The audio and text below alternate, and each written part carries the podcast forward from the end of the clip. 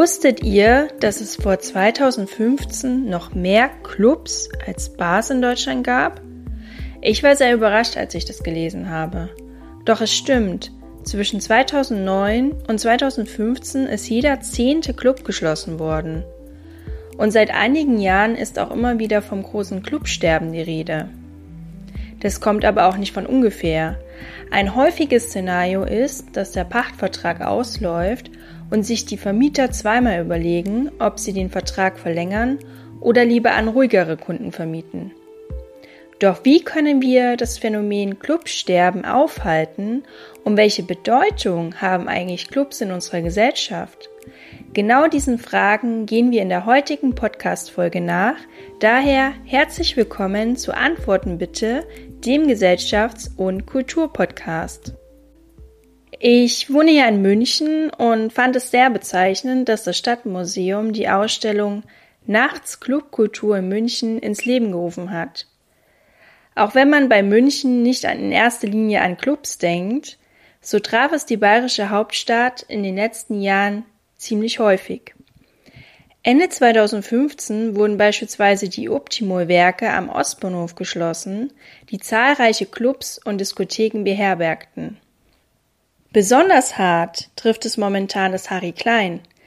Auch wenn es einer der bekanntesten und beliebtesten Techno-Clubs weltweit ist, selbst hier gehen die Discolichter demnächst aus.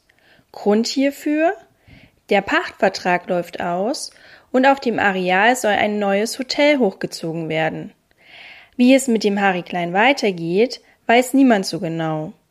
Die Besitzer halten schon seit einigen Jahren die Augen und Ohren offen, bislang aber ohne Erfolg.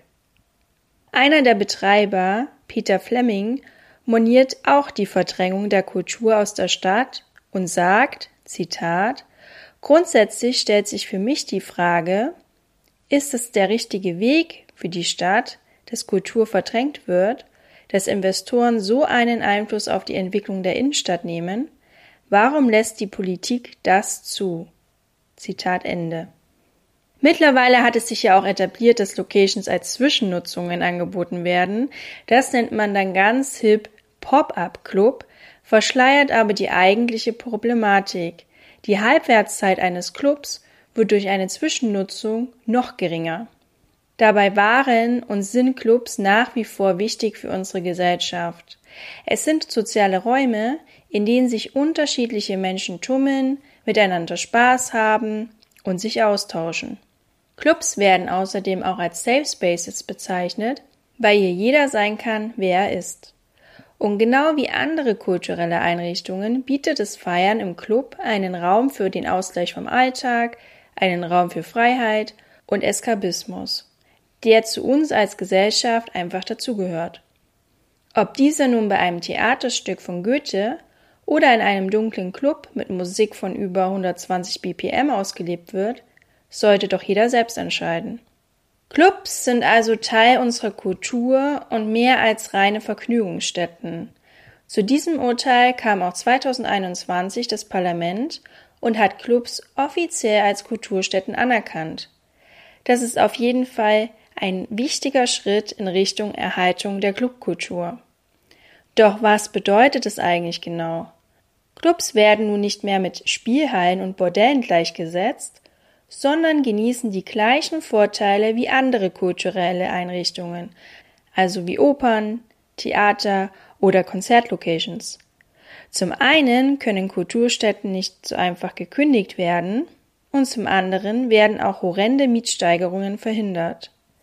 Außerdem müssen Träger eines Bauvorhabens in der Nähe des Clubs die Verantwortung für den Lärmschutz selbst übernehmen und können nicht mehr die Kosten auf den Club abwälzen, wenn dieser vorher da war. Ein weiterer Vorteil ist, dass bei Kulturstätten nur 7% statt 19% Umsatzsteuer anfallen. Ob die Anerkennung als Kulturstätte ausreicht, um dem Clubsterben entgegenzuwirken, das steht wohl noch in den Sternen. In Berlin hat sich aufgrund der prekären Lage ein Verband gegründet, der mit mehr als 300 Mitgliedern eine beachtliche Lobby hat. Die sogenannte Clubkommission startet Kampagnen und versucht über Fördergelder durch politische Unterstützung der Clubkultur weiterzuhelfen. Lutz Leistenring, Vorstandsmitglied und Pressesprecher der Clubkommission, sieht die Bedrohungen darin, dass die Clubs unter Marktzwängen leiden. Clubs könnten nicht gleichermaßen die hohen Mieten wie Shopping Malls oder Einkaufszentren zahlen.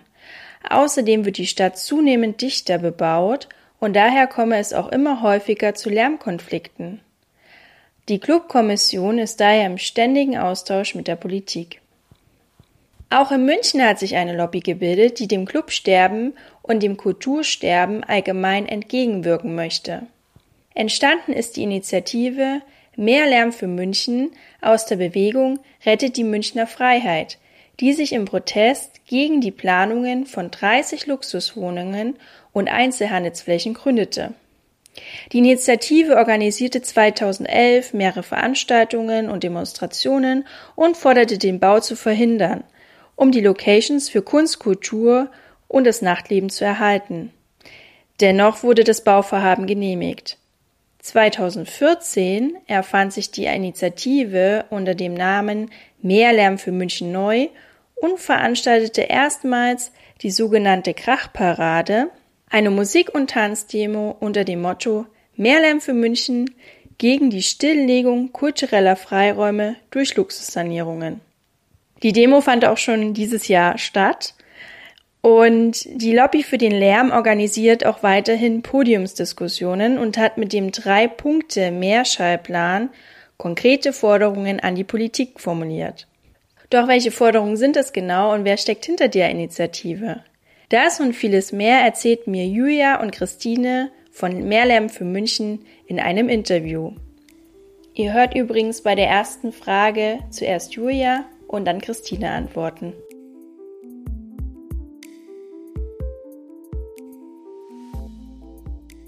Wer seid ihr genau und was macht ihr? Was sind so eure Aufgaben? Zum einen wollen wir erreichen, dass der Lärmschutz auch ein bisschen der Rather für nicht kommerzielle Veranstaltungen ausfällt, also dass da ein bisschen Gleichgewicht geschaffen wird und nicht das eine bevorzugt wird. Was auch noch wir uns zur Aufgabe machen, ist so Verdrängung durch Gentrifizierung und Luxussanierung zu verhindern weil also unsere Theorie, die da so ein bisschen dahinter steht, ist halt, wo viel Lärm ist, steigen die Mieten nicht, weil wahrscheinlich kein Investor sein Penthouse über oder in der Nähe von einem Club errichtet. Das ist, denken wir, ist eher unwahrscheinlich. Hat man auch bei der Demo jetzt gesehen, dass quasi gerade im so ein bisschen migrantisch besiedelten Bahnhofsnähe, dass die Leute das da auch voll mitgefeiert haben und die, ja, quasi die Leute, die in ein Penthouse ziehen, das ist jetzt vielleicht eine gewagte Theorie, aber das nicht so bejubeln würden und sich da nicht so mitfreuen würden, irgendwie Genau, und dann würden wir noch gern so Künstlerinnen eine Stimme geben. Also uns ist Vielfalt wichtig und dass generell Kulturschaffende in München durch unsere Aktionen eben gesehen und gehört werden. Ja, was wir machen ist eigentlich, wir organisieren Demos und ja, ansonsten eigentlich was so vielleicht ein bisschen hinter den Fassaden noch abläuft, ist schon auch viel, glaube ich, so diese Vernetzung intern, so ein bisschen, dass wir versuchen, quasi unsere Interessen und Themen nicht quasi bei den unterschiedlichen Gruppen und Subkulturen eigentlich dann mit einzubringen. Mhm. Wer seid ihr so genau? Also wie viele Leute stehen dahinter? Ja, ich meine, wir haben alle studiert, quasi alle die gleiche Hautfarbe, haben ein bisschen andere Hintergründe, was ein Studium angeht oder eben woher wir kommen, was uns wichtig ist. Aber ja, also wir würden uns tatsächlich freuen, wenn wir ein bisschen heterogener werden würden. Wir sind auch durchaus offen. Also es dürfen sich alle gern bei uns melden und wir freuen uns über Zuwachs von jedem und jeder auf alle Fälle. Und wir sind genau. zu siebt. Drei Frauen und vier Männer. Was vielleicht noch wichtig ist, dass niemand von uns in der Veranstaltungsbranche hm. irgendwie tätig ist auf irgendeine Art damit seinen Lebensunterhalt oder ihren verdient. Darum haben auch eine gewisse Unabhängigkeit. Also es bestehen keine Interessenkonflikte bei uns. Das ist vielleicht auch nicht wichtig. Mhm. Ja. Und ihr veranstaltet ja Demos, das heißt, ihr richtet eure Kritik auch direkt an die Politik. Welche Forderungen habt ihr? 0% Mieten, die Wiederbedärmung der Stadt und Freiluftbraves. Genau, das ist äh, unser sogenannter Mehrschallplan Wobei wir gesagt haben, also wir sind ja jetzt keine realpolitische Initiative, das kann man schon ein bisschen mit einem Augenzwinkern betrachten, diesen Mehrschallplan, das ist ein bisschen überspitzt eben. Und was wir eigentlich tatsächlich dann fordern, ist zum Beispiel bei der Wiederbelebung eben, dass moderater Lärmschutz stattfindet, dass es eben gleichgestellt wird zwischen kommerziellen und nicht kommerziellen Veranstaltungen. Es gab diese ja, Veranstaltungsreihe München tanzt. Das war dann schon auch möglich, dass das mal bis 2 Uhr nachts stattfindet.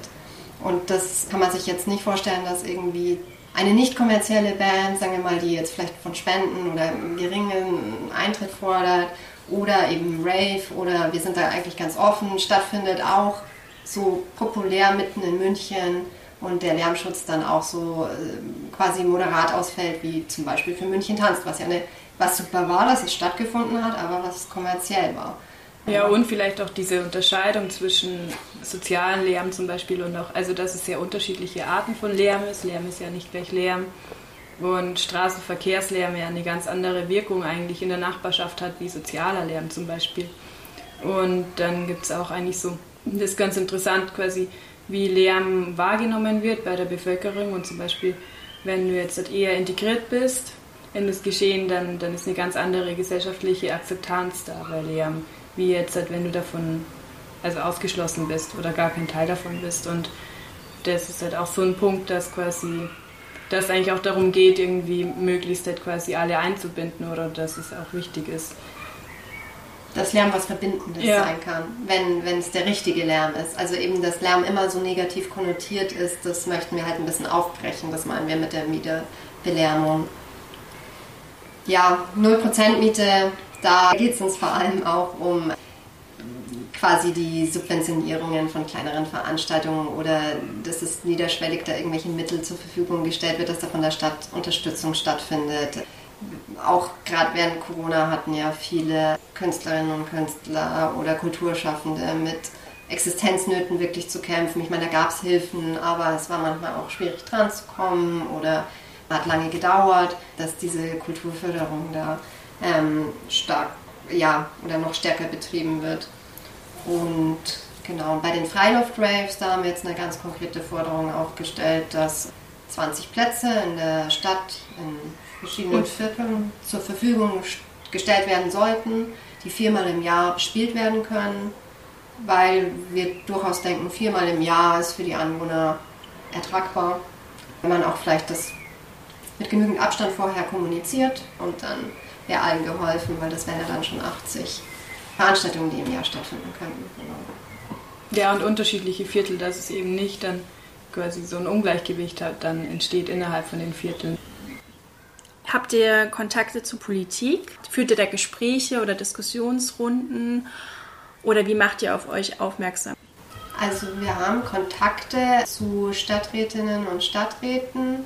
Es gab Gesprächsrunden, also der Thomas Lechner, der ist parteilos, aber für die Stadtratsfraktion Die Linke, die Partei, ähm, sitzt er im Stadtrat, hat zum Beispiel mal ein Hearing mit verschiedenen Kollektiven organisiert, wo wir auch eingeladen waren zum Thema jungen Menschen Raum geben, wo eben so die Bedürfnisse abgefragt wurden, die dann wieder eingeflossen sind in Anträgen, die gestellt wurden, eben von dieser Fraktion. Die Marie Burneleit von die Partei ähm, engagiert sich da auch sehr und stellt viele Anträge, ist mit den Kollektiven und uns im Austausch, was die Bedürfnisse sind, wie Anträge besser formuliert werden könnten, damit sie wirklich das abbilden, was äh, die Szene braucht. Zum Beispiel der David Süß von Bündnis 90 Die Grünen, der war jetzt bei uns auf der Podiumsdiskussion, der ja Mitinhaber vom Harry Klein ist, genau. Die Kontakte sind da, aber es ist mehr so ein stetiger Austausch, würde ich definitiv sagen, ja. Genau. Und fühlt ihr euch da auch irgendwie gehört? Also was sagen die zum Beispiel zu eurem Vergleich, den ich eigentlich ganz gut finde? Die Automesse am Odeonsplatz, die durfte da stattfinden letzten Sommer, total groß aufgezogen. Oder zum Beispiel Konzerte, die an der Olympiahalle spielen und auch bis nach 23 Uhr zu hören sind in der Stadt. Wie argumentieren die Politiker bei den Gesprächsrunden diese Diskrepanz? Mhm. Also Lärmschutz ist natürlich immer wieder ein Argument. Allerdings wie gesagt, das würde ja dann auch für die Stones, die am Samstag bis 23 Uhr in der ganzen Stadt zu hören waren, gelten und die bekommen dann da Ausnahmegenehmigung. Also wir fühlen uns auf der einen Seite gehört. Ich meine, viele Anträge kamen ja auch aus der Opposition, muss man sagen. Da sind natürlich dann auch die Mittel ein bisschen begrenzter vielleicht. Aber wir fühlen uns auf der einen Seite gehört, auf der anderen Seite geht es langsam voran, wird viel diskutiert, wird manchmal viel gesagt und wenig gemacht.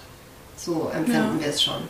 Genau. Mhm. Darum haben wir ja auch unter anderem diese Demo veranstaltet, um ein klares Zeichen zu setzen, dass es an der Zeit ist, auch was zu machen und nicht immer nur zu reden. Genau. Ja, ein aktuelles Beispiel ist ja das Harry Klein, ist ja einer der bekanntesten Techno-Clubs auch weltweit. Muss jetzt auch schließen, weil der Pachtvertrag nicht verlängert wird und da jetzt auch ein Hotel reinkommt. Und da sagt ja auch einer der Geschäftsführer vom Harry Klein, es würde doch niemand auf die Idee kommen, ein Museum oder ein Opernhaus für ein Hotel abzureißen. Was denkt ihr, warum haben das Clubs anscheinend schwerer zu bestehen? Ja, schon wahrscheinlich ein Stück weit die gesellschaftliche Akzeptanz, dass die eine andere ist. Und auch wahrscheinlich schon auch der Lärm, haben wir gesagt, natürlich. Genau.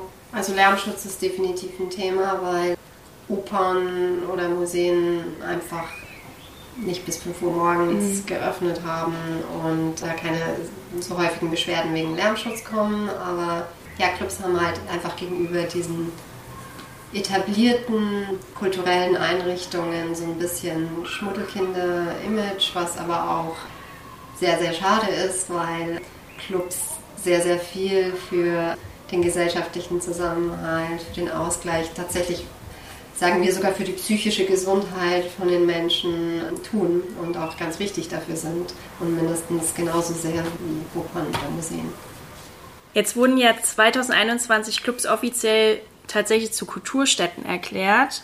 Was denkt ihr, was die konkreten Auswirkungen sein werden von der Kategorisierung von den Clubs? Also wird sich dadurch strukturell was verändern? Was denkt ihr?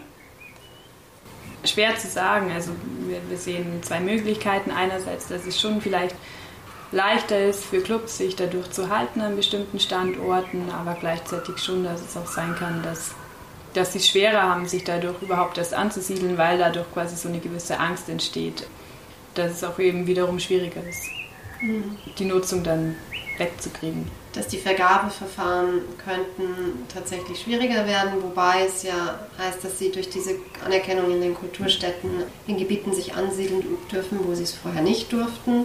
Aber nichtsdestotrotz, dadurch, dass sie schwerer wieder wegzukriegen sind, könnte die Möglichkeit schon bestehen, dass es erstmal schwerer ist, diesen Club überhaupt durchzubringen quasi. Genau, also kann Chance oder Risiko sein, ähm, wahrscheinlich beides. Also das Image ändert sich hoffentlich dann mit der Zeit dadurch, dass eben von der Stadt leichter oder von den Städten leichter Gelder für Lärmschutzmaßnahmen auch bewilligt werden, dass es bezuschusst wird. Mhm. Genau, dann, ich würde jetzt sagen, ich sehe es schon als Chance, definitiv. genau. Ja. Und was denkt ihr, wie wichtig sind Clubs auch kulturell gesehen für die Gesellschaft? Ja, ganz viel natürlich. Also einerseits, dass Musik in irgendeiner Form eine universelle Sprache ist. Das heißt, da ist erstmal eigentlich jeder mit eingeschlossen, keiner ist davon ausgeschlossen und damit hat sie auch das Potenzial, dass sie ganz, ganz unterschiedliche Gruppen oder soziale Milieus in irgendeiner Form miteinander zusammenbringt. Es gibt ja unterschiedliche Arten von Clubs natürlich auch und damit auch ein Stück weit in der Stadt in irgendeiner Form eine gewisse Zugehörigkeit zu also so die einen Gruppen gehen mehr so ins Harry Klein, die anderen ins Blitz oder ins Import-Export, wenn man so will. Und in irgendeiner Form ist es ja auch identitätsstiftend. Das heißt, es ermöglicht uns eigentlich quasi unsere eigenen Anonymität so ein bisschen herauszunehmen und wieder in Kontakt zu treten zu anderen Menschen, was ja gerade in Städten vielleicht noch mehr stärker ein Thema ist. Dann, ja, ganz wichtig, glaube ich, auch so diese Plattform für Nachwuchskünstler, das gerade auch für jüngere Künstler und KünstlerInnen eigentlich eine Möglichkeit bietet oder einen Raum, um sich auszuprobieren und, und auch vielleicht auch das Persönliche ein Stück weit, so dieses Abtauchen in die Parallelwelt, so eine, eine Gegenwelt zu dieser Alltagssphäre und dass das ja auch ein total wichtiger kultureller Wert ist, dass es überhaupt gibt, anzuerkennen. Und wie denkt ihr, steht es um die Zukunft der Münchner Kultur? Also wie blickt ihr da jetzt in die Zukunft? Ja, ja. da haben wir auch gemeinsam davor darüber geredet, weil es ja schwierig ist, wie, wie definieren wir die Münchner Kultur oder was bedeutet eigentlich Kultur. Aber wenn man so will, also der Begriff Kultur kommt ja eigentlich von Kultivare, das heißt eigentlich permanent irgendwie etwas hegen oder pflegen. Und das heißt ja auch, wir müssen eigentlich immer Energie irgendwie in der Form weiter reinstecken, um eigentlich so dieses gemeinsame gesellschaftliche Leben so zu erhalten, wie es ist. Das heißt, es ist nicht erst mehr einfach da. Und dann ist es halt schon so quasi, wenn wir da jetzt keine Energie reinstecken, sehen wir schon eigentlich das, die Tendenz, ähm, dass so eine gewisse Monostrukturierung stattfindet. Das heißt, dass einzelne größere Player, wenn man so will, anerkannt sind oder bestehen bleiben können, aber gewisse Subgruppen da halt leider dann eher untergehen oder die Nischenbereiche. Wobei wir schon auch gesagt hatten, dass wir es eigentlich schön fanden während Corona oder da auch irgendwie ein gewisses Potenzial drin gesehen haben, dass da eben eigentlich wieder ganz viel so neu aufgeploppt ist an Bewegungen und an kulturellen Angeboten quasi, die weg von oder nicht, sich nicht im Mainstream angesiedelt haben. Genau, dass das ja auch quasi, wie eins unserer Mitglieder immer so schön sagt, jede Krise ist doch eine Chance.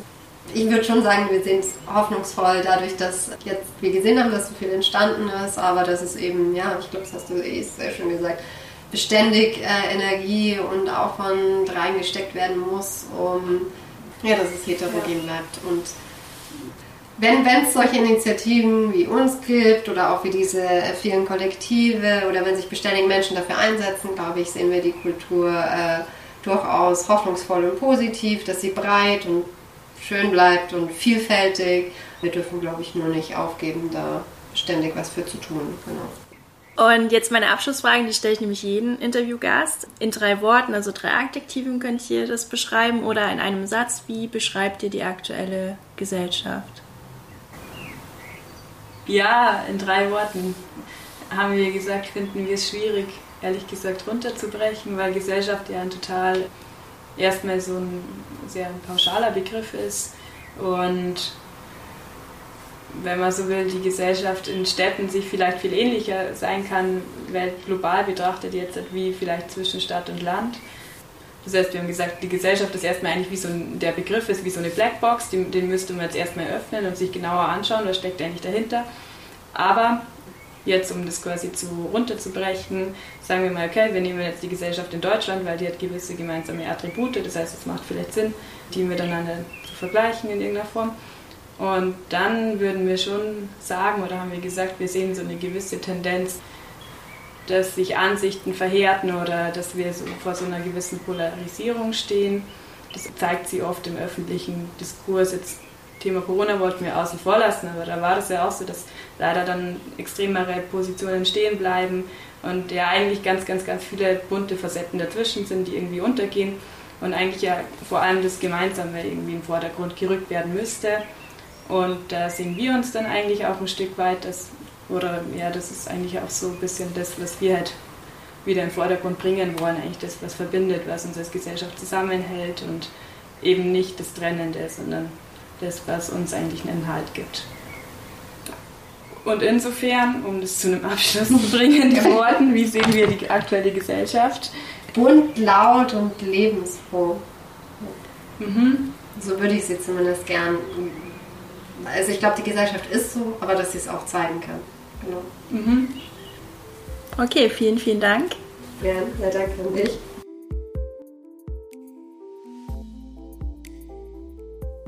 Ja, und das waren Julia und Christine von Mehr Lärm für München. Falls ihr selbst bei der Initiative mitmachen wollt, meldet euch gerne bei ihnen. Sie freuen sich immer über neue Gesichter. Ihr findet alle Infos und auch eine aktuelle Podiumsdiskussion in der Beschreibung.